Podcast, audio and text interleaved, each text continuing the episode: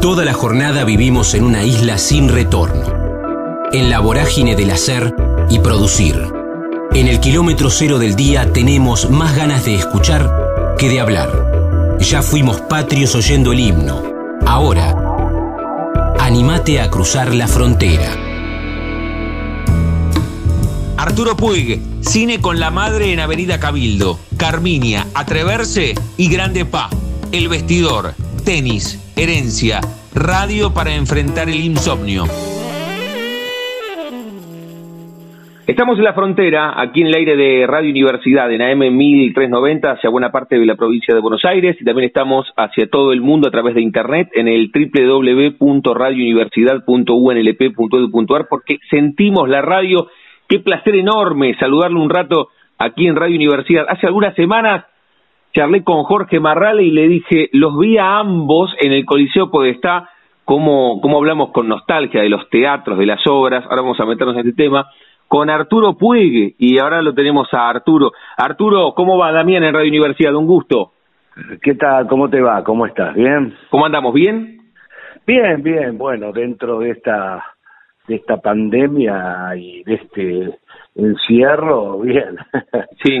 este, tratando de, de llevarlo lo mejor posible.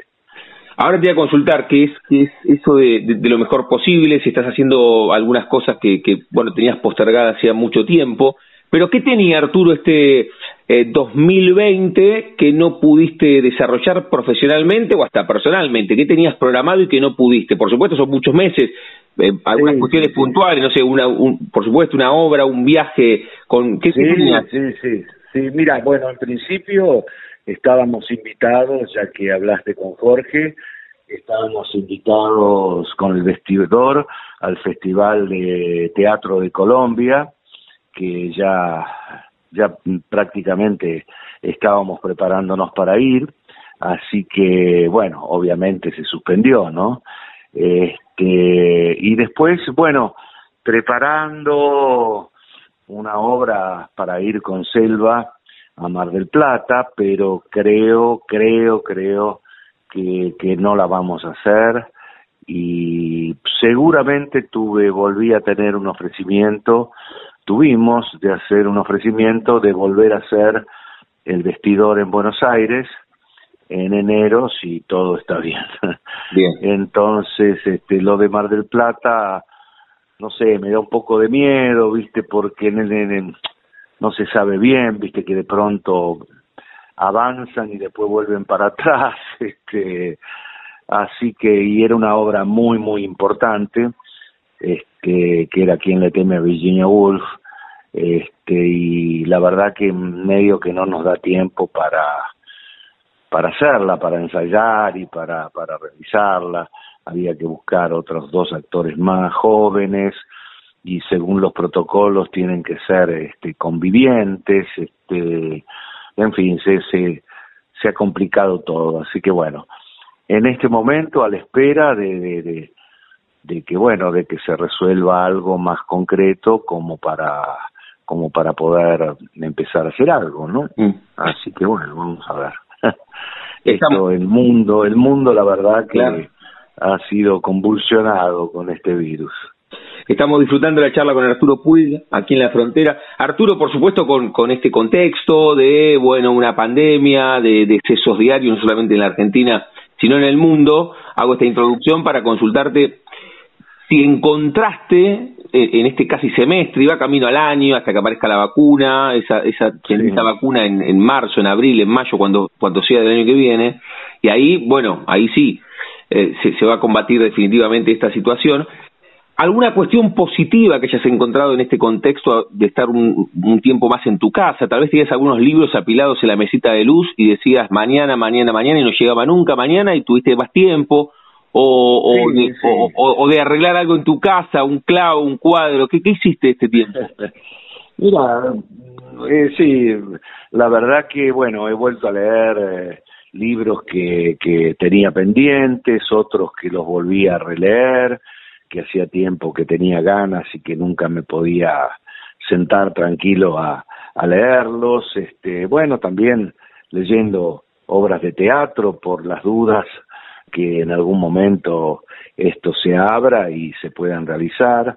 Este, y bueno, nada, también, bueno, un poquito de ejercicios acá adentro, pero, pero que antes no los hacía y, no, no mucho más. Ver muchas series, creo que ya me vi todas las series, mm. películas, este, y bueno, no mucho más, no mucho más. Preocupado, por supuesto, preocupado por, por, el, por el país y preocupado fundamentalmente por nuestro gremio, que algunos actores, este, entre los que me incluyo, podemos bancar un poco estos meses, pero hay la mayoría no, no tiene trabajo y no tiene dinero y bueno, en fin, este, la verdad que, que es una situación muy muy dura porque no hay no hay no hay no hay trabajo. Yo dicen el 90% de, de, los actores no están trabajando no es el 100 que no está trabajando no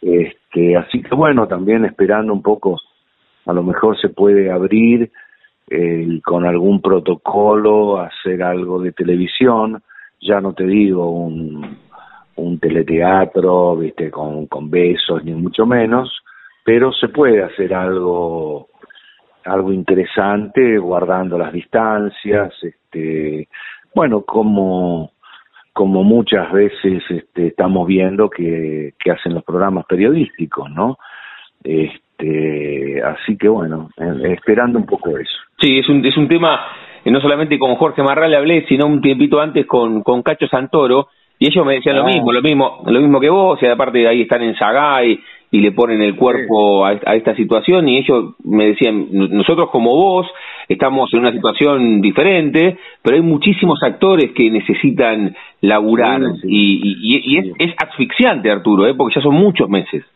Son muchos meses, la verdad que sí, y bueno, como te habrán dicho ellos, y Sagay, que bueno, que, que ayuda mucho también, ¿no? Este, pero, pero bueno, es la verdad que, que es muy duro, porque de pronto, bueno, este, te llaman algunos compañeros que están en una situación casi desesperante, entonces esto me pone muy triste, ¿no?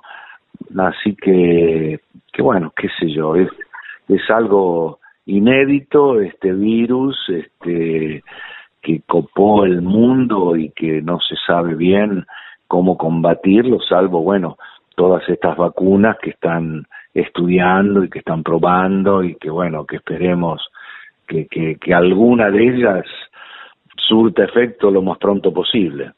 Estamos disfrutando la charla con Arturo Puig, aquí en la frontera, en el aire de universidad. Arturo, antes de preguntarte por, por tu comienzo, hacerte, no, no, no tengo un cuestionario armado, sino que siempre planteo que son charlas, pero en, en la última semana se cumplieron 100 años de la radiofonía argentina.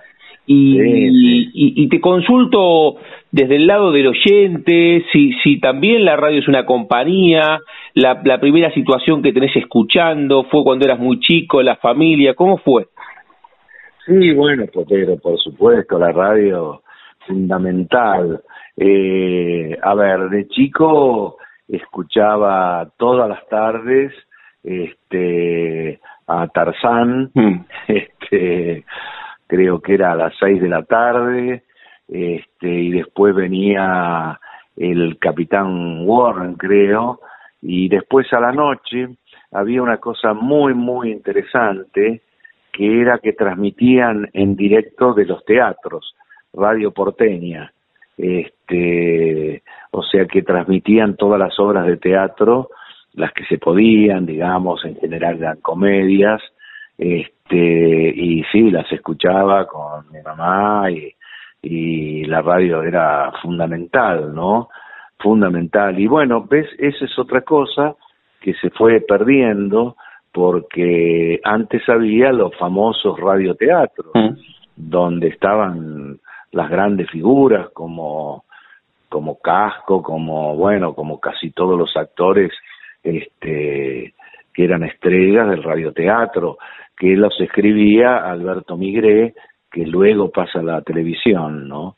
Este, y yo hoy en día, eh, yo tengo, yo me, me acuesto eh, bueno, miro poco televisión en la cama, nada, un ratito, y cuando medio me cuesta dormirme, me pongo la radio, este, chiquita con un auricular para no molestar a Selva, y escucho la radio, escucho este Mitre que pasan música y hablan y que está, Juan Carlos del Misil en la noche de Mitre.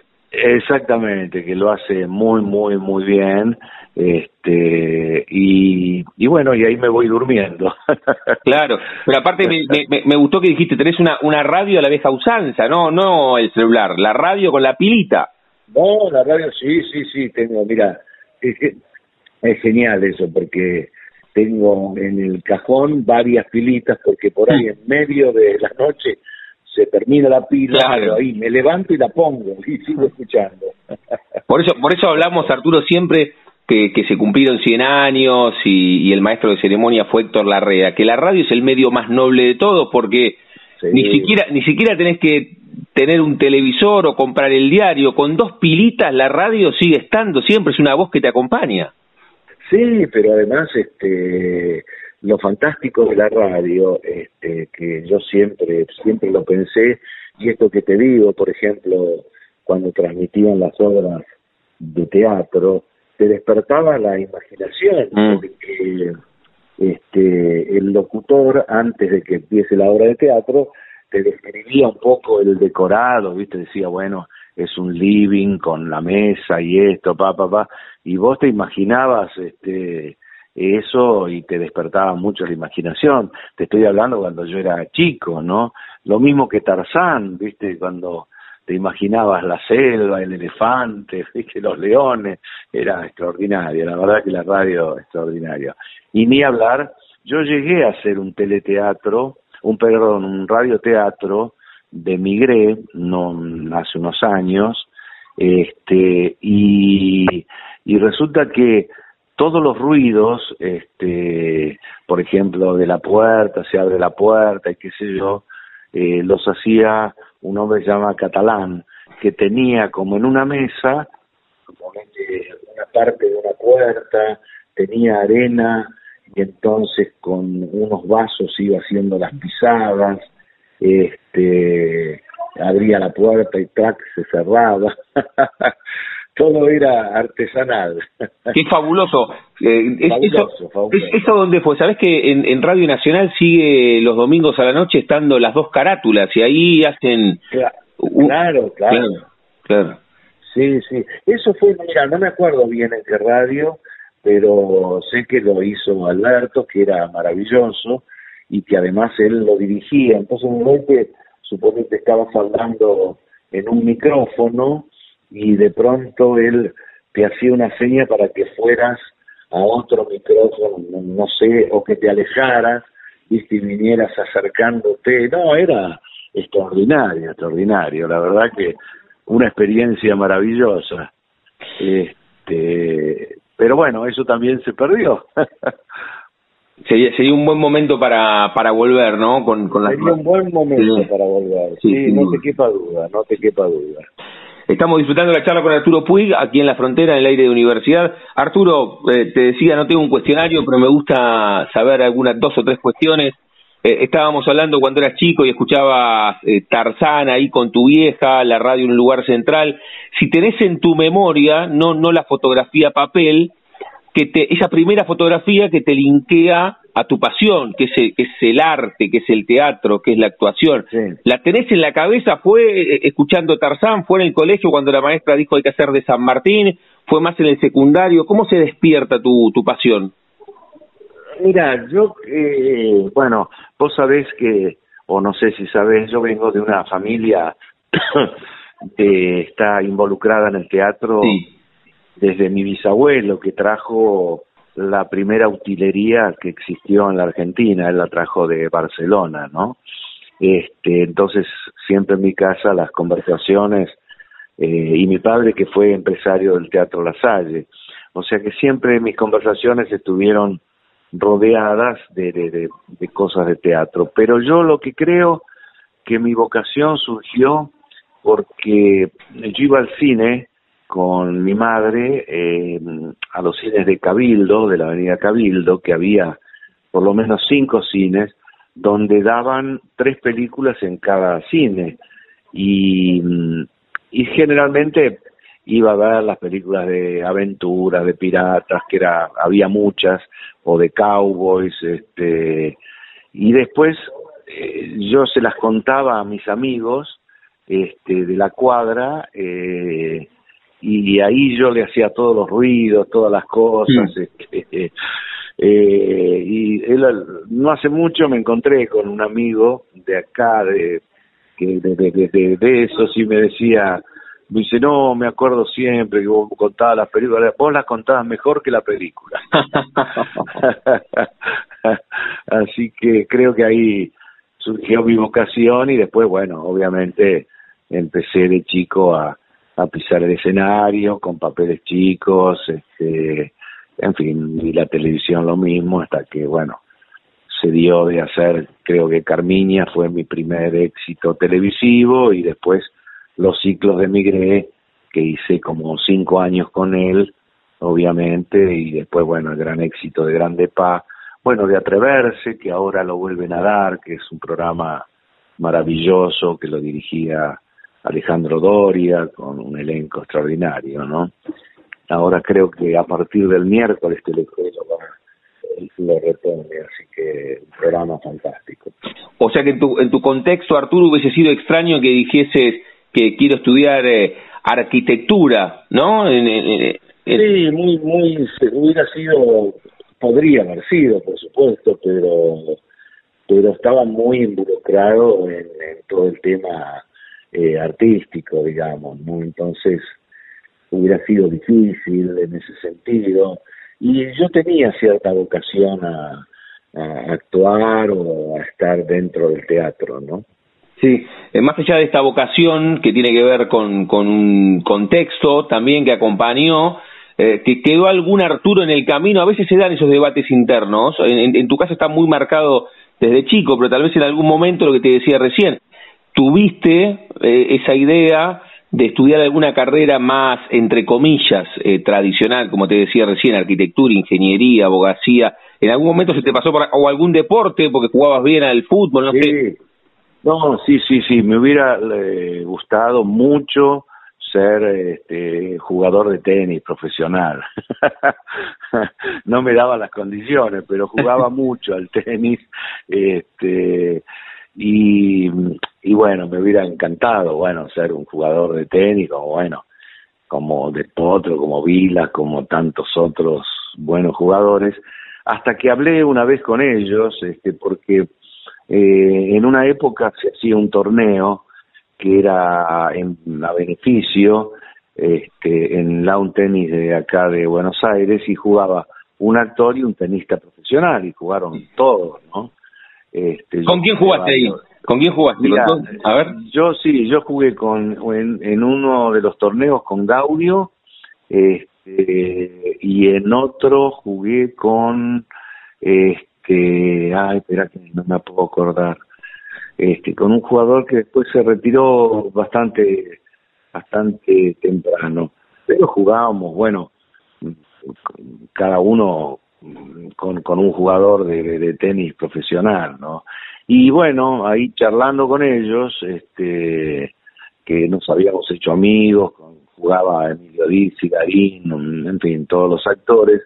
La verdad que la vida del tenista, que uno se imagina, viste, que está fantástico, que viajas y qué sé yo, es muy sacrificada, pero muy, viste, me decían, no, no sabes lo que es, porque viajas solo, viste, llegás a, no, sé, París, ponele, y llegás, te instalás en el hotel y tenés que ir a entrenar, y después de entrenar llegás al hotel cansado, vas a comer y no te dan ganas ni de, caminar por, por, por la ciudad, digamos, ¿no? Así que todo, todo tiene su sacrificio. Sí, por supuesto. Un día escuché una anécdota de un tenista que se levantó de la cama y se cayó porque viajan tanto que pensó que estaba en un lugar y estaba en otro, no sé, estaba en, estaba en París. Bueno, mira, claro. Eh, sí, te voy a contar algo muy relacionado a, a, eso. Nosotros con el vestidor hicimos una gira con Jorge y el elenco, por supuesto. Y bueno, era dormir una noche en un hotel, a la otra noche en otro hotel, y qué sé yo. Y yo dejaba la luz prendida del baño porque, porque viste, para levantarme a la noche saber dónde estaba. Y en una oportunidad me olvidé y me tragué una pared que todavía no se me fue, se ve que me, me, me, pegué en la cara, por suerte tengo una marquita, como que tengo una cosita colorada todo el tiempo, que no me la pude sacar justo donde me había pegado. Qué bárbaro, Mirá, eh, eh, es, la misma anécdota, de tanto viajar no La misma anécdota, claro, me levanté ¿viste? y no sabía dónde estaba, caminé suponiendo que el baño estaba para ahí, me tragué en una pared. hablando, hablando con Arturo Puy, estamos charlando, hablando del vestidor, Arturo, qué obra maravillosa. Aprovecho para preguntarte por el vestidor y además preguntarte cuando cuando hablo con artistas, con actores, con músicos y están próximos a presentarse en La Plata, siempre les consulto qué significa La Plata de como, como capital cultural, ¿no? Por supuesto, la ciudad autónoma de Buenos Aires, y después hay algunos polos culturales en la Argentina que, bueno, charlando con ustedes me fueron diciendo, obvio, La Plata, el Coliseo, eh, Rosario. Sí, sí, sí, sí. bueno, La Plata es, emblemático, el Coliseo es un teatro extraordinario, extraordinario. Mira, la última vez que fuimos, eh, porque fuimos dos veces con el, con el vestidor, realmente nos fue muy, muy bien en La Plata, porque La Plata tiene un público muy teatrero, viste, que va al teatro.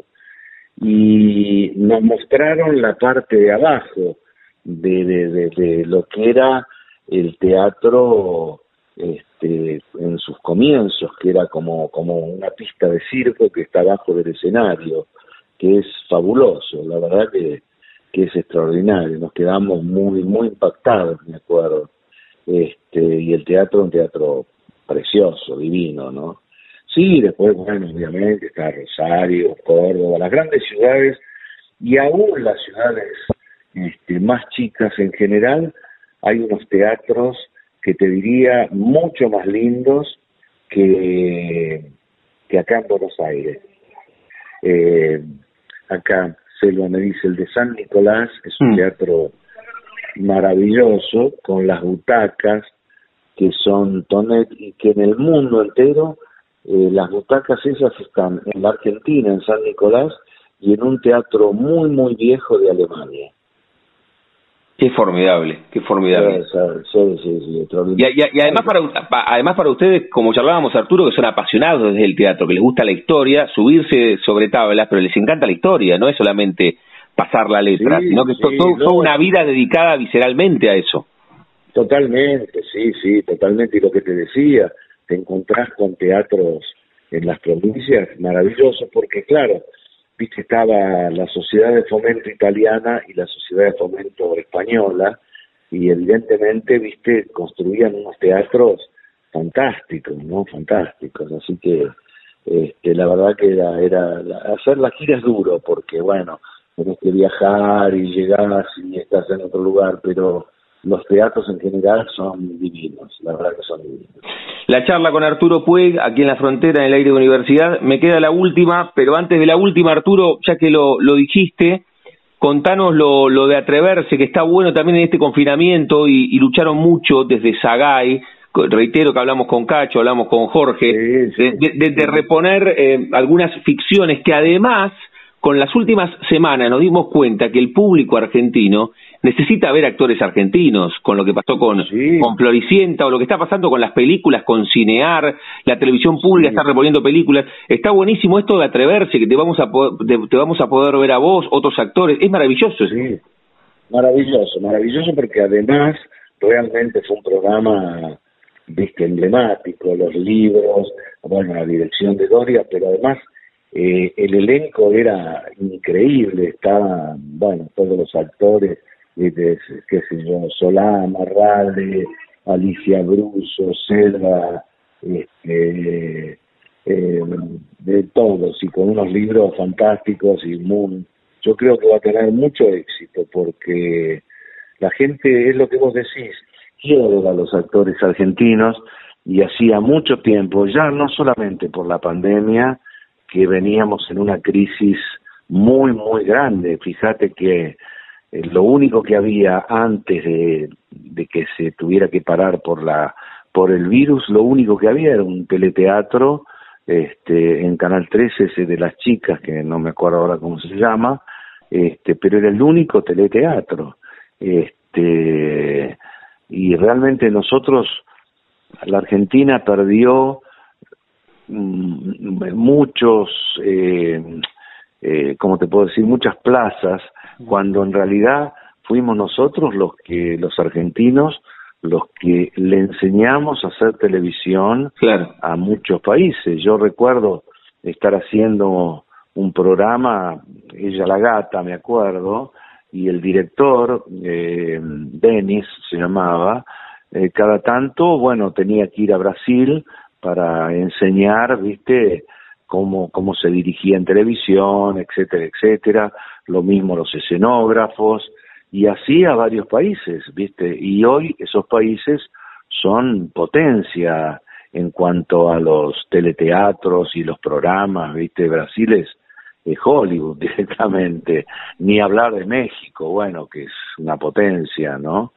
Este, y además ahora, bueno, existe un problema en el mundo que la televisión ha un vuelco tremendo porque con estas plataformas y la manera de ver televisión, por ejemplo, está comprobado que los chicos hasta los 12, 14 años ya prácticamente no ven más este, sus programas en el televisor, ¿viste? Lo ven en el teléfono, en la tablet o en la computadora. Este, y bueno, cambió mucho, ¿viste? Netflix con las, las series, que de pronto te encontrás que te ves, ¿viste? cinco capítulos seguidos, ¿viste? Este, ha cambiado mucho y nosotros estamos un poco quedados en ese sentido, ¿no? No, no, no estamos haciendo nada, pero ahora justamente se han juntado este, muchos actores jóvenes este, y han formado como, como una especie de, de sociedad que, que, que van a impulsar todo eso y me parece maravilloso. La verdad que maravilloso. La charla con Arturo Puig, aquí en la frontera, en el aire de Radio Universidad. Arturo, cerramos todas las charlas jugando con el nombre de nuestro ciclo y a todos y a todas les, consulto si tienen un momento frontera en sus vidas, que no se refiere a un lugar geográfico, sino un momento rupturista, bisagra, decisivo, que puede ser personal o profesional, y también sé que es difícil elegir un solo momento, pero tal vez existe la primera vez que te subiste en escenario, algún viaje, eh, cuando ibas al cine con tu vieja ahí sobre Avenida Cabildo. Sí, sí, Mira, yo te, te, voy a contar algo que para mí fue, no sé si frontera, que en el sentido de cambiar algo, pero sí muy impactante. Yo había hecho una novela que se llamaba Nino, que el protagonista era Enzo Viena, Mario Aurelio Bisuti, en fin, yo hacía un galancito joven junto con, con Gino Reni, Paco Fernández de Rosa, y era una coproducción argentino-peruana. Y tuvo un éxito descomunal en toda América y en Estados Unidos, en Nueva York.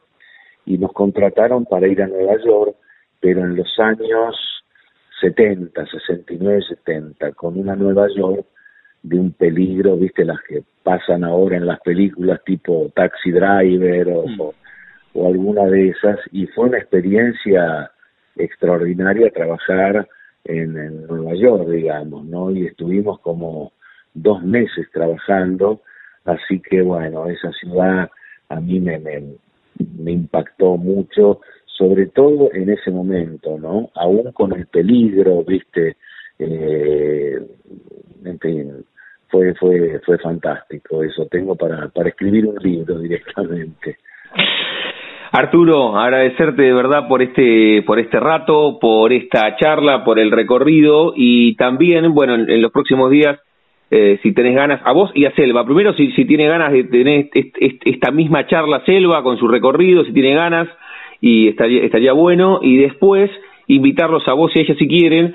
Eh, en Radio Universidad leemos cuentos de manera coral, tanto que hablamos de la radio, tomamos un texto largo, lo Ah, segmentamos sí, sí, sí. y han leído, eh, Jorge le- leyó en el último un texto de Mempo Giardinelli, Pepe Soriano, Mirta Busnelli, Rita Cortese, Ah, muchísimos. bueno. Y, y- y- Sí, sí, y te voy a mandar un segmento, son segmentos de 30 segundos, 40 segundos, pero queda lindo porque se van pegando voces a deportistas, actores, músicos, periodistas Ah, mira qué bueno. y, que, y queda Bueno. Así que, Decime, ¿y los, los textos los mandas vos?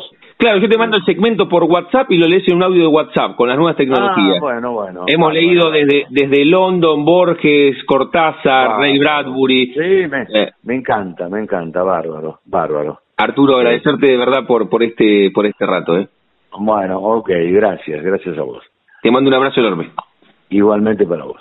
La frontera, el refugio de los que se animan a cruzar. Ana Acosta, Conservatorio ante la negativa de psicología. Apareció la vocación. Viejos fanáticos, tío bailarín, coleccionista de momentos, nueve lunas, los machos, bikini salvaje. Estamos en la frontera, aquí en el aire de Radio Universidad, en AM 1390, hacia buena parte de la provincia de Buenos Aires y también estamos hacia todo el mundo a través de la web en el www.radiouniversidad.unlp.edu.ar porque sentimos la radio. Qué placer saludarla. Hace unos días abrió nuestro cuento El hombrecito del azulejo de Manuel Mujica Laines y además para que nos cuente qué está haciendo, se viene un nuevo streaming, bueno, cómo, cómo vienen los artistas eh, transitando, surfeando este momento de confinamiento con Ana Acosta. Ana, ¿cómo va? Damián en Radio Universidad, un gusto. Hola Damián, ¿cómo estás? Muy bien, ¿vos? Bien, gracias a Dios, muy bien. Aquí encerrada, pero bien. Bueno, y, y- y en este tiempo, sabes que cuando voy hablando con, con tus colegas o con escritores o con músicos, les consulto, mirando, mirando la mitad del vaso lleno, si encontraron cosas positivas también, no sé, una pila de libros que tenías en la mesita de luz y que dijiste en algún momento los voy a leer y los leíste, o pusiste toda esa energía en dónde. Sí, la verdad que sí. eh, he hecho varias cosas que venía atrasando, que venía, viste, de estas cosas que siempre decís, bueno, para más adelante, pero el día que esté tranquila lo voy a hacer. Y es nada novedoso porque la mayoría de la gente lo está haciendo, digitalizar todo lo que tenés en VHS.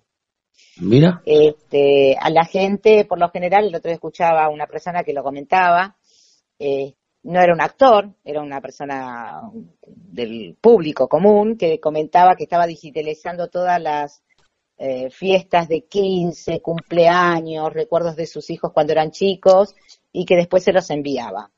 Y bueno, yo estoy haciendo un poco eso, yo ya en una época había digitaliz- digitalizado alrededor de unas 30 obras que tenía en VHS.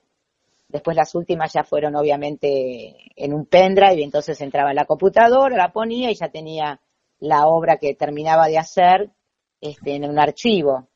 Pero había, tenía cantidad de obras que obviamente se usaba el VHS, las grababan y te quedaba en ese formato que es hoy en día obsoleto total. Y eso- Lamentablemente. Y eso lo estás haciendo vos porque, si no me equivoco, contame, esa digitalización tiene que ser en tiempo real, ¿no? O, o tenés un sistema que lo pasa rápido, ¿no? No, no, esto en realidad lo que eh, estuve como desesperada, yo ya me había comprado una lectora de DVD, grabadora de, DVD, este, tenía la casetera y esto lo hacía yo tranquilamente cuando podía, ponía el VHS y iba grabando en el CD, en el DVD. Eh, bueno, ¿qué te cuento? Que cuando quise hacer esto ahora, se me rompió la DVD, la casetera 5, entre la casa de mi hermana, de mi sobrino y la mía, cinco caseteras todas inuti- inutilizables. Son como las impresoras, Ana, nunca andan en las casas. No, es terrible, pero aparte te da, te da bronca porque decís, ¿por qué cambian tanto los formatos y no hay manera de pasarlos rápidamente de un formato a otro? Es, en serio te digo, uno como que se enoja con la tecnología, con el avance de la tecnología, cuando en realidad eh, es, un- es una locura, porque es mucho más fácil tener todo en un pendrive chiquitito que lo metes adentro de un lapicero que tener semejante aparato. Obviamente el avance de la tecnología es fantástico, pero los que quedamos fuera del sistema no- nos enferma. Bueno, eh, nada, te la hago corta, hablándolo así en un chat, digo, no, porque eh, quise hacer esto y no lo pude hacer. Dice, yo me dedico a eso. un primo mío. Así que bueno, le mandé en principio 30 videocassettes, él me los transformó, eh, me los pasó a un pendrive. Y lo que estoy haciendo justamente en esta época de, cuarentena, cuando veo a muchos actores que este, están en TikTok y hacen cosas que no les son, digamos, de, su palo, se ponen a cantar o bailan o hacen cosas graciosas, este, y no es específicamente lo que comúnmente uno está acostumbrado a verlos, y eso, eso suscita por ahí un poco de interés y, cantidad de seguidores y demás. Yo, por el contrario, lo que hago es refugiarme en mi pasado y mostrar cosas que mucha gente, o sea, mucha gente no pudo ver en teatro, no pudo ver en televisión y sobre todo para las generaciones nuevas, porque imagínate que yo hace fácil 10 años que no aparezco por la tele y por ahí el registro que tienen algunos es de rompeportones, que es lo que se sigue dando en volver, pero bueno, tengo muchísimas cosas hechas como Archivo Negro, Nueve Lunas, eh, Los Machos, eh, todas esas cosas que, que realmente fueron el principio de mi paso por la tele y que mucha gente no la vio. Y obviamente obras de teatro y algunos reportajes divertidos. El otro día subí un reportaje con Fantino que me dijeron, venite, pero venite en plan gracioso, un programa que tenía él eh, medio a la medianoche, no me acuerdo. Mar de fondo.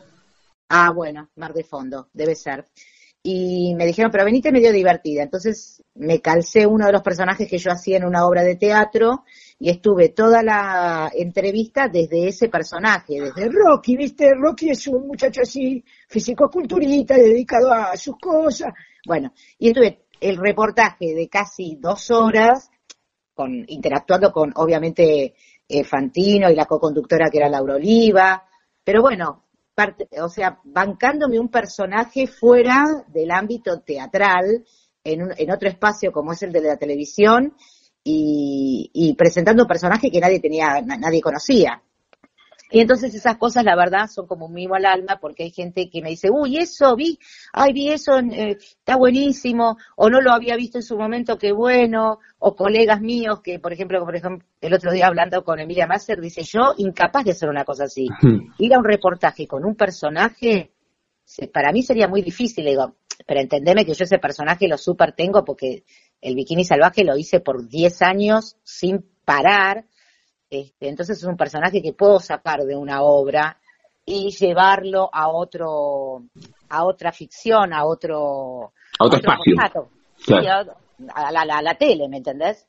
Así que eso es lo que me, me enamora eh, de estar en las redes, que por ahí puedan haber, puede, la gente pueda conocerme a partir de otros trabajos que he hecho y que en su oportunidad no lo vieron. ¿Y dónde te encontramos? Ya que comenzamos con esto, que estás haciendo como una retrospectiva de algunos trabajos y colgás eso en las redes. ¿Cómo te encontramos, Ana, en las redes? ¿Cuál usás? No, fácil, Ana Costa Oc, porque cuando me lo, hice, me lo hice, alguien me dijo, mira que todos los actores ponen OK. Bueno, pongo OK, entonces puse Ana Costa Oc. Muy bien. Y ahí voy subiendo de todo, pero ¿sabes? También, también es, es, eh, es muy loco porque he subido al principio de la, de la pandemia como estaba medio nostálgica de las de los cumpleaños que no se pueden festejar, de las reuniones que solía hacer y que lamentablemente ahora no, eh, subí varios videos cortitos de, de mi cumpleaños de 50.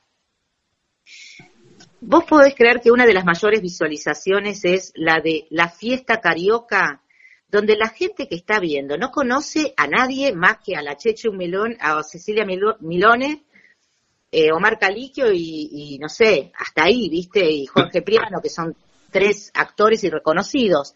Pero el resto era toda mi familia, bailando, jodiendo, Festival Carioca, tal cual. Y fue uno de los que tuvo más visualizaciones y digo, qué, qué loco, qué necesidad que tiene la gente de escuchar música, de ver gente cómo se está divirtiendo, cómo está eh, abrazándose, jodiendo obviamente copeteados todos, si no carioca, uno llega copeteado, si no, no hay fiesta carioca, si no es un bodrio.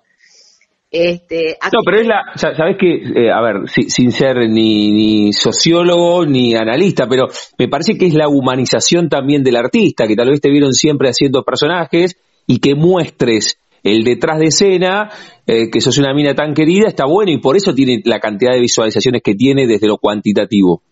Sí, a mí la verdad me, me sorprendió, pero gratamente, porque he puesto cosas por ahí eh, muy interesantes de laburos y demás, y nunca se llega a alcanzar.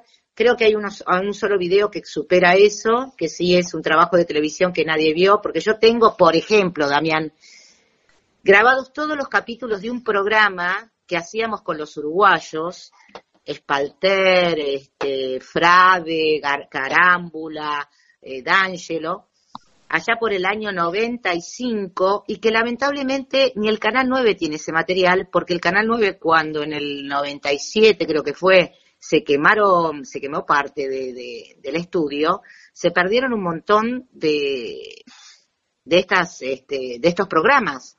Así que yo, hay gente que cuando cuelgo algo de Rompenueces me dice, pero ¿cómo? ¿Qué? Juan Carlos Mesa, Edgardo Mesa, Yanni Lunadey, Carámbula, no, no, Divina Gloria, María Carámbula, ¿cómo tan un elenco tan grosso? Y es que no, lo vieron en aquella oportunidad algunos y otros por ahí no, lo, no veían o no consumían el programa y al verlo ahora, un elenco así tan potente y que están todos juntos y que todos teníamos la misma participación, les asombra. Así que te digo, tengo material de cosas que, tengo algunas actrices que son otras, Damián.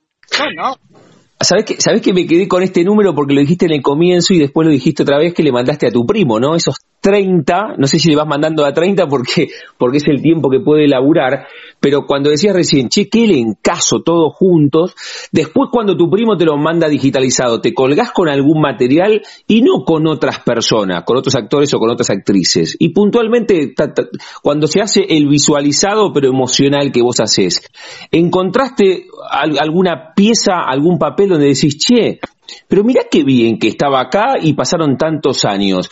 Mira, pero qué bien, mira qué bien lo resolví, porque ustedes los actores y los músicos tienen esto de los músicos cuando sacan un disco dicen que lo abandonan, porque si lo siguen, si lo siguen repasando, lo corrigen, lo corrigen, lo corrigen. Y a ustedes los actores les debe pasar lo mismo. Si los dejan con el tiempo, lo siguen corrigiendo. ¿Te encontraste con algún papel que decís, pero qué bien estuve acá? No, me encontré con uno que dije, qué pésima. no, pero no que... uno, uno que anoche lo comentaba con, mi familia acá, con mi hija y con mi esposo, y le decía, por favor, qué horror lo que hice, bueno, no lo voy a decir, en un programa, este, digo, bueno, evidentemente todavía no conocía bien lo que era la tele y pésimo, pésimo. Fuera del, del espacio de confort que era el humor, en otra cosa, en otra faceta. Y digo, pero qué dura, qué, qué... yo que soy, me, considero como una actriz muy expresiva con mi cara, este, y, y, me veía y digo, pero ni un gesto, ni esto es, esto no lo publico. ahora, ahora, entonces la teoría, ¿sabes que Nunca lo pregunté, pero charlando, no, no sé por qué se me disparó esta pregunta en la cabeza. ¿Los actores siempre van en ese camino de evolución? Ana, o vos que estás haciendo este visualizado, ¿ves a algunos actores que, porque se enamoraron justamente de algunos gestos, sin nombres, ¿eh? han involucionado? ¿Se puede también involucionar en la actuación? Sí, cuando te come el personaje al actor, sí, sí, sí. Este, mejor dicho, cuando te come el personaje a la persona, mm. para ser más clara. Es decir, eh, he visto puntualmente a un actor que trabajaba muchísimo mejor en, cuando trabajé con él hace 20 años atrás que viendo la última producción de él, ¿entendés? La última presentación. Este, involucionó, pero lo que pasa es que ese actor eh, creció tanto a nivel popular que creo que se lo comió. El personaje se lo comió al actor. Sin nombre, imagino quién es porque vi hace un tiempito una película en Cinear que la rompió toda y es una película hace 30 años y también vi la última producción del año pasado. Ajá. Sí, sí, no vamos a dar nombre, pero bueno, eh, suele pasar. Pero eso cuando el personaje eh, digamos, el personaje canónico, el personaje que todo el mundo reconoce, se come al actor, mejor dicho, quiero decir, a la persona, porque en definitiva, este, eh, lo, fundamental es el, la persona que le da vida a un actor, ¿no? Mm. Eh, bueno, sí. Y con respecto a esto que me decís, yo no te exagero, ¿eh? Pero no te exagero, porque mi mamá, gracias a ella, y se lo voy a agradecer toda la vida. En cuanta notita que estaba, por ahí estaba tres minutos, o por ahí estaba con un elenco multitudinario y en toda la entrevista se me escucha decir tres palabras, mi mamá me lo, me lo grababa igual, ella grababa todo, todo, todo. Y gracias a eso tengo, por ejemplo, 30, son 30, eh, 25 y 25, 50, 50 cassettes de un programa que hacía en Canal América, este, Movete. Sí, claro. El reemplazo de Georgina, y era un programa que en vivo tenía tres horas, así que tres horas grabadas de cada uno de los programas durante 50 días. Así que imagínate, para decodificar todo eso, no sé lo que voy a hacer, porque imagínate que en el programa este, hay cosas que me interesan, pero hay cosas que cuando me ponía a hacer el chivo de los cuadernos me parece al pedo guardarlo. Entonces, tengo que hacer después una compaginación de todo eso y decir, bueno, ¿qué es lo que me representa en este programa? El, eh, no sé, el momento que estuve en la cocina, bueno, acá elijo el de la cocina. No, el momento que hice la entrevista, sí, porque tuve a, este, no sé, por ejemplo, Abel Pintos recién salido de Cosquín, ¿me entendés? Entonces es un material, era la primera nota que hacía el pibe, un, chiquitito que no, y ahora lo veo y digo, no, no, no se puede creer en, en, en, lo genio que se ha convertido. Sin embargo, a mí ya, a mí, me sorprendió en la nota el pibe. Este, que es más, fíjate que la nota la hice con él y Nito, Lito Nevia. Mira vos. Este, ¿Me entendés? O sea, dos generaciones y yo eh, ahora tengo ese material y digo, esto es maravilloso. Eh, pero bueno, tengo que después hacer una super compaginación. Mirá hacia dónde nos fuimos derivando la conversación. No sé si es lo que querías hablar y era esto, Damián. Mira, siempre, siempre planteo, Ana, que, aquí en la frontera son charlas, ni siquiera son entrevistas. No es que tenga un cuestionario armado. Me gusta que, que los entrevistados se sientan cómodos y vayan charlando de lo que tengan ganas. Y derivamos con esto de la digitalización. Pero además, me quedé con lo que contaste de, de tu vieja, porque Viste que cuando uno elige ser eh, músico o actor, se fue cambiando con el tiempo, pero, pero siempre los, ¿Cómo? Te vas a cagar de hambre. Exactamente, viste, vos decís, quiero, quiero ser actor, y tu viejo, ¿y de qué vas a laburar? O sea, vas a laburar en un banco y después a la tarde vas a ser actor, por lo que, por lo que veo, o, o, la terminaste convenciendo, en, en, tu contexto te bancaron siempre con la elección de ser artista, Ana. Absolutamente, desde el primer día. Yo iba a hacer psicología, no pude entrar en la, en la facultad. En ese momento, época militar, eh, la carrera de psicología se hacía dentro de la carrera de filosofía y letras. Era como muy extenso todo, muy terrible, pero bueno, estaba decidida a hacerlo. Porque me gusta estudiar, porque este, la verdad tenía uno de los tres primeros promedios en, en el colegio. O sea, nada, era medio un nerd con un nerd alegría, de, alegre, viste que por lo general asocian binomio nerd aburrido, no, yo, la verdad, este, era un nerd pero divertida, jodona y demás. Cuestión que no puedo entrar y se me ocurre meterme en el conserva. Pero a todo esto venía como se lo digo a mis viejos y se lo comenté y lo primero que me dijeron, nada, eh, lo que vos decidas está bien, si es tu felicidad ser actriz, desde ya te apoyamos. Y desde ese primer año en el momento, o sea, en ese momento se llamaba Escuela Nacional de Teatro Dramático, hoy se conoce como UNA, ahora es facultad, en esa, en esa época era a nivel terciario. Mis, viejos, te decía, estuvieron en primera fila en todos los estrenos. Desde el primer año del conserva, con una improvisación donde yo no hablaba, porque no se permitía durante el primer año hablar al actor, sino que eran todas improvisaciones con el cuerpo. Este, me fueron a ver haciendo de la libertad, no sé qué carajo estaba haciendo, personificando una cosa así medio simbólica, y estaban ellos viéndolo. Así que esto siempre lo rescato, siempre lo pongo por delante, porque no sé qué hubiera pasado si mis viejos me hubieran dicho, no, no, hace una, imagínate que eran la típica de mi hijo el doctor, de Florencio Sánchez, ¿no? Claro. Los inmigrantes que llegan y que pretenden que sus hijos estudien en la facultad y se reciban de arquitecto, ingeniero o médico. Eh, mis viejos nada de eso, mis viejos vinieron, llegaron acá con una mano atrás y otra adelante, laburaron como bestias toda su vida y lo que querían era que yo eligiera la carrera que me hiciera feliz y gracias a Dios se lo agradezco toda la vida Con Ana Costa estamos disfrutando esta charla de aquí en la frontera. Ahora ya no con el exterior, Ana, vos identificás esa primera fotografía mental, porque tenés esto que nos contaste, muchísimos videos que, que recorren tu vida, que grababa tu vieja, laburos, entrevistas, pero querías estudiar psicología, no entraste y, lo contás como si hubiese sido automático que fuiste al conservatorio. Ahora, ¿la artista nació ahí o fue en el primario cuando la maestra dijo el 25 de mayo hay que actuar y te quedó en la cabeza y siempre tuviste esa faceta artística? ¿Cómo tenés esa primera fotografía que te linkea al arte? Sí, obviamente, pero como hicieron mis hijas también en su secundaria, tanto una como la otra, siendo una por ahí mucho más extrovertida que la otra, eh, la que tengo acá en casa, Steffi, siempre fue como más que no le copaba mucho la cuestión de, subirse al escenario y sin embargo era, digamos, de sus compañeros la única que estaba en todas, o leía algo o, o bailaba algo, siempre algo hacía. Quiero decir, no me distingo yo en mi secundaria o en mi primaria y secundaria como la única que hacía eso. Habían varias. Había algo en mí que evidentemente este, me, llevaba por ese lado. Te cuento, yo tengo una familia tanto de la parte de mi mamá como de la parte de mi papá, que son todos artistas vocacionales, digamos, ah, digámoslo así. ¿Viste? Es aquellas personas que son muy alegres, que en una fiesta cantan, que se ponen a bailar, como tengo a mi tío que baila desde hace 50 años, que lo veo bailar, este, sorba el griego imitando a Anthony Quinn, este, y se pone, y siempre en una parte de la fiesta siempre aparece la música de sorba el griego y mi tío sale a bailar. Pero esas, esas cosas, este, las, las viví desde muy chica, toda una familia tan, ya te digo, de parte de los Acosta como de los Domínguez.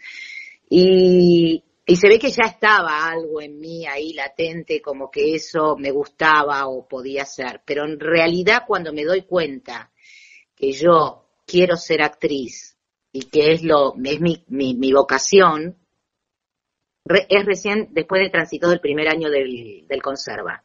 Recién ahí dije, sí, esto es lo mío. Eh, y bueno, y a partir de ahí le puse toda la pila y gracias a Dios llevo entre obras de teatro hechas por mí y las cinco que, que dirigí 49 obras de teatro. 49. Bueno, tenés que, tenés que pensar bien porque viste que los números redondos, y contaste recién lo del carnaval carioca de, tus 50, bueno, tenés que pensar bien la, la, la, la 50, que es un número muy, muy importante. Muy, muy importante. Creo que va a ser con pito y matraca. Este, supuestamente este año arrancaba las 50. bueno. ahí, ahí sabes que esta nota la, la dimos vuelta, me quedan un par y, te libero esta charla maravillosa con Ana Costa, pero siempre consulto en este tiempo ¿Qué, había en este 2020 que no se pudo realizar, Ana, por el confinamiento? En realidad por la pandemia, la, la, herramienta para combatir la pandemia es el, confinamiento. ¿Qué, ¿Qué, tenía este 2020 que no, que no se pudo hacer por esta situación tan extraordinaria en el mundo? Algo que todavía, gracias a Dios, estamos ahí como remándola, que es una obra de teatro con mi hija, porque la más grande, Talía, estudia en, la UNA, obviamente, con la madre estudió en la UNA, la, la mandé a las, grandes a, estudiar en la UNA. La más chica no, gracias a Dios, nos va a salvar a todos porque se metió este año, pobrecita, también me da lástima eso, ¿no? Arrancó el primer año en la UADE para la licenciatura en gastronomía y tuvo una, una semanita de clases y después todo aquí. Eh, por Zoom, por Internet y por todo esto. Este, bueno, esta obra con, con mi hija, la verdad, eh, que, que si Dios quiere, al ser madre e hija, nos va a permitir por ahí tener este, una posibilidad de hacerlo más prontamente que otros actores por esta cuestión de, de la distancia, ¿entendés? O sea, mm. A ser difícil hoy en día reunir cuatro o cinco actores para empezar a ensayar una obra. Eh, se está hablando de, llevar obras a Mar del Plata donde sean esposos, ¿viste? Claro, el otro, sabes que el otro día hablaba con Arturo Puig y me contaba esto, que, que dentro de los protocolos tienen que ser convivientes, entonces se reduce mucho, claro. Sí, sí, sí, así que bueno, eso le tengo esperanza porque ya este, al ser una madre y una hija creo que no, no tendríamos problema. Eh, después, bueno, sí, encaré la dirección de una obra de un autor catalán con el, con el mismo elenco que hice el año pasado, dirigí el año pasado El Cometillo de la Paloma. Eh, hace unos días surgió la posibilidad de hacer por streaming, eh, cosa que no sé ni siquiera cómo se dice, este, una obra que hicimos hace dos años y que fue un éxito, Menopausia, eh, con Martita González, Claribel Medina, Emilia Masser, Ernestina Pais y yo. Y justamente cuando vos me estabas hablando, estaba tratando de subir a WeTransfer, todas estas cosas técnicas, tecnológicas, que es una locura, este, toda la obra, porque como saben que yo soy la única que tiene el material de todas las obras de teatro. Sos la red, vos sos la red, tenés todo, es impresionante, claro. Imagínate cómo nos sirve eso, fíjate, más allá de ser una cosa medio de, eh, de gólatra, de tener todo lo tuyo, de, de querer mostrarlo, de, de sacarle ese tinte por ahí medio como te decía recién, ¿no? Ególatra o egoísta o, o de, no sé, de, de, de qué, cómo definirlo, pero sacándole eso, ahora, por ejemplo, cuando tenés que reflotar una obra que hiciste hace dos años, las coreografías vos pensás que te las tenés, pero cuando te ponen la música no te acordás nada. Ni dos pasos, olvídate, no. no. Tenés un video ahí, fresquito, lo pones, ah, esto era así, y a partir de ahí se hace mucho más fácil todo el camino, así que este, nada, con mucho, con muchas ganas, con muchos proyectos y, y, deseando poder poner un pie en el escenario en el 2020. Te cuento la última. Eh, eh, por iniciativa de Cecilia Milón y Nito Artaza empezó esto que se llama Teatro en Auto, eh, que es en el marco de un autocine Claro. un espectáculo teatral. Sí, aplica perfectamente para espectáculos como el que van a hacer y que ya tienen casi las dos funciones agotadas en el mismo día. Eh, un espectáculo que tiene que ver con, este, digamos, la rutina de Nito, las canciones de Cecilia y está también Costa con alguna de sus eh, participaciones. Eh, hace unos días me llama Cecilia, con la cual soy muy amiga, y me propone hacer teatro para niños en auto. Y me pareció súper inteligente, porque también está la cuestión de muchos chicos claro. hoy en día lamentablemente no pueden más que ir a dar una vuelta a la plaza y demás, pero lo que se llama así como recreación la ven siempre dentro de una pantallita, ¿viste? Y me pareció excelente la idea y estamos, eh, hoy mismo tengo ensayo, estamos ensayando dos veces por semana, un espectáculo, este, digamos, para los niños y no tan niños, porque dentro del auto van a estar los padres también.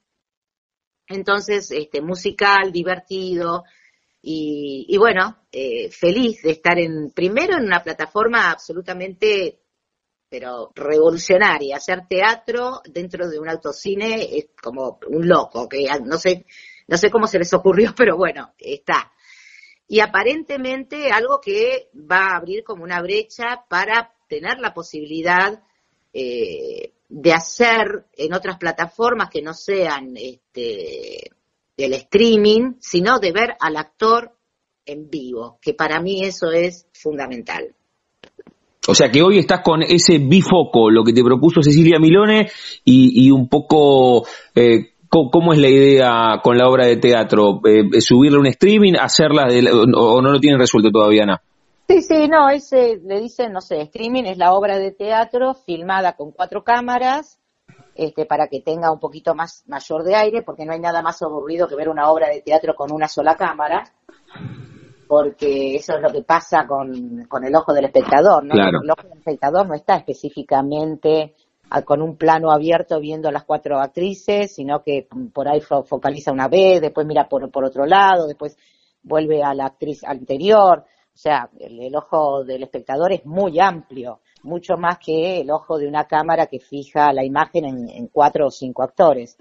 Entonces, este, esto va a ser grabado así en cuatro o cinco cámaras con una compaginación como para que tenga más, este, digamos, movimiento y aire.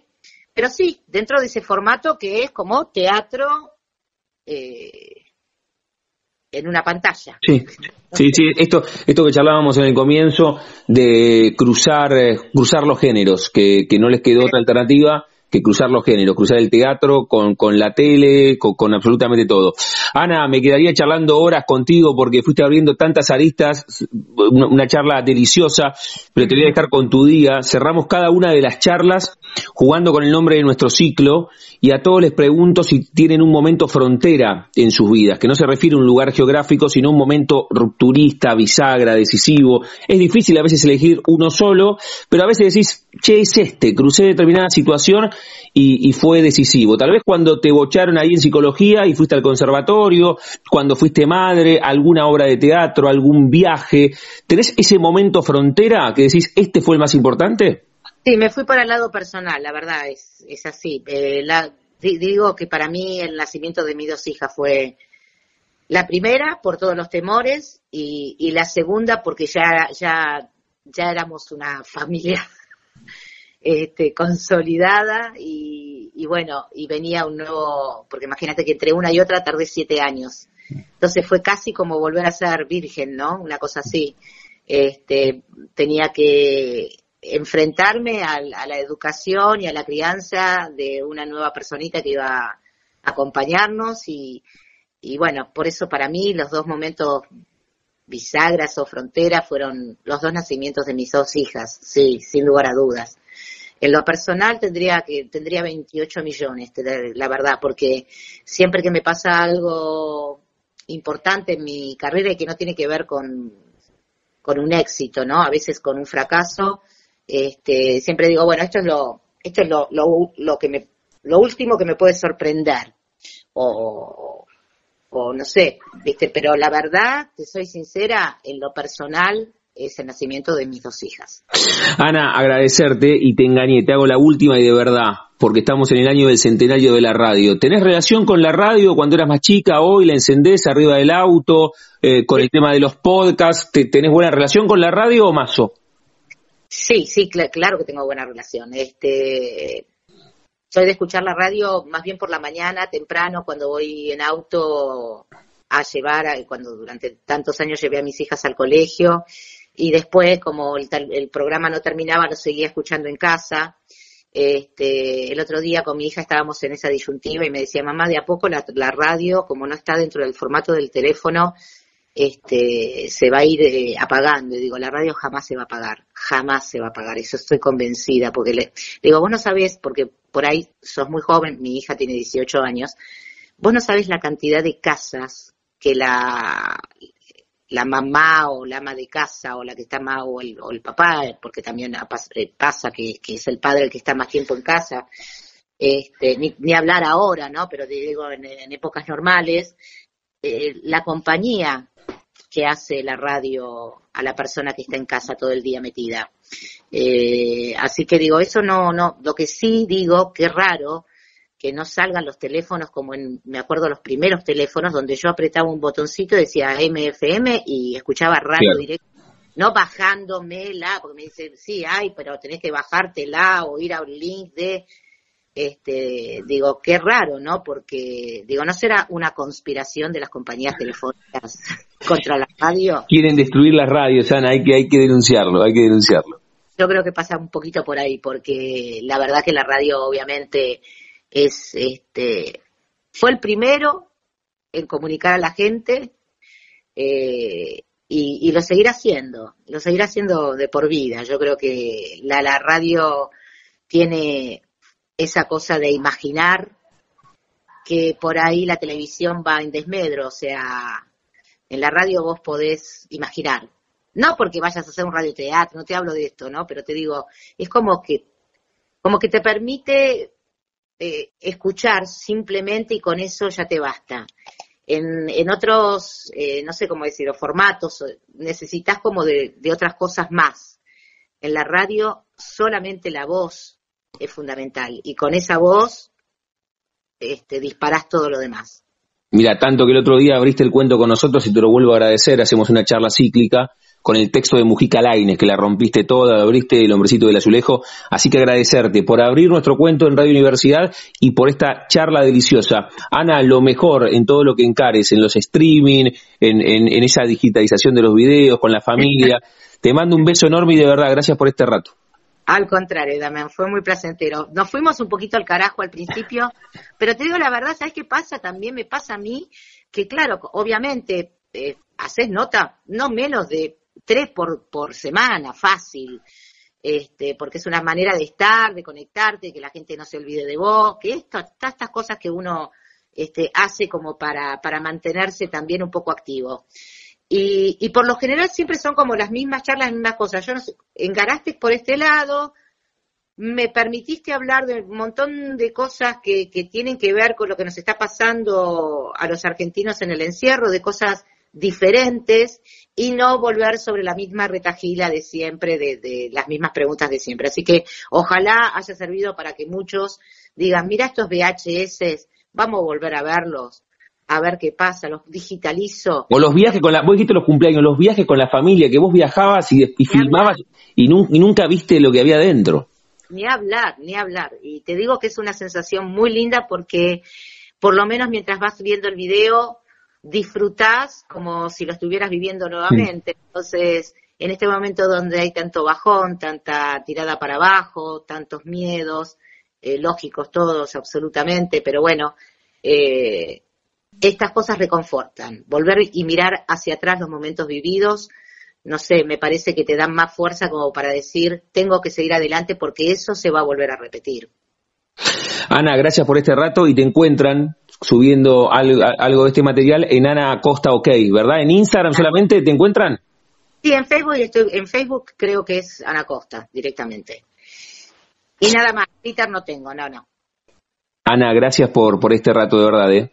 Gracias a vos, Damián, y hasta pronto. Beso enorme. Hasta luego. Pasaporte en mano.